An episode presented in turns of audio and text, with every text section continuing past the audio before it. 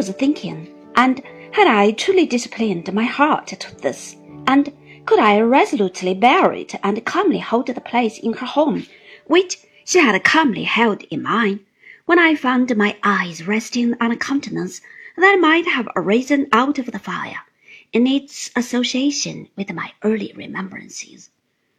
Little Mr. Chillip the doctor, to whose good offices I was indicted in the very first chapter of this history, sat reading a newspaper in the shadow of an opposite corner. He was tolerably stricken in years by this time, but being a mild, meek, calm little man, had worn so easily that I thought he looked at that moment just as he might have looked when he sat in our parlor waiting for me to be born. Mr. Chillip had left Blunderstone six or seven years ago, and I had never seen him since. He sat placidly perusing the newspaper, with his little head on one side, and a glass of warm sherry negus at his elbow. He was so extremely conciliatory in his manner that he seemed to apologize to the very newspaper for taking the liberty of reading it. I walked up to where he was sitting and said, How do you do, Mr. Chillip? He was greatly flattered by this unexpected address from a stranger, and replied, in his slow way, I thank you, sir. You are very good. Thank you, sir. I hope you are well. You don't remember me? said I. Well, sir, returned Mr. Chillip, smiling very meekly and shaking his head as he surveyed me. I have a kind of an impression that something in your countenance is familiar to me, sir, but I couldn't lay my hand upon your name, really. And yet you knew it long before I knew it myself, I returned. Did I indeed, sir? said Mr. Chillip. Is it possible that I had the honor, sir, of officiating one? Yes, said I. Dear me, cried Mr. Chillip. But no doubt you are a good deal changed since then, sir. Probably, said I. Well, sir, observed Mr. Chillip, I hope you'll excuse me if I am compelled to ask the favor of your name.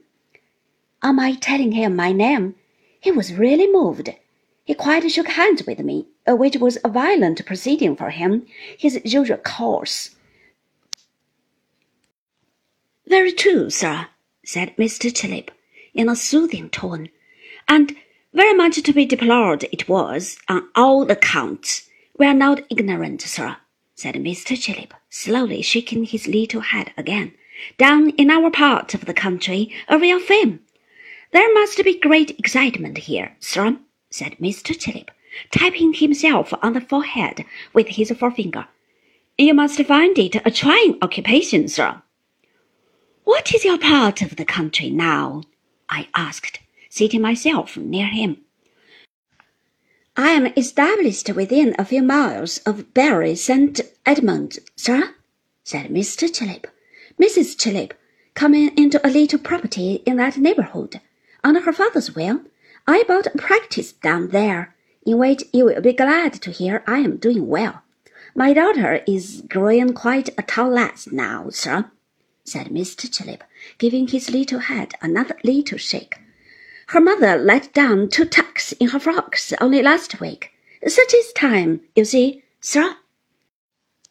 As the little man put his now empty glass to his lips, when he made this reflection, I proposed to him to have it refilled, and I would keep him company with another. Well, sir, he returned in his slow way. It's more than I am accustomed to, but I can't deny myself the pleasure of your conversation.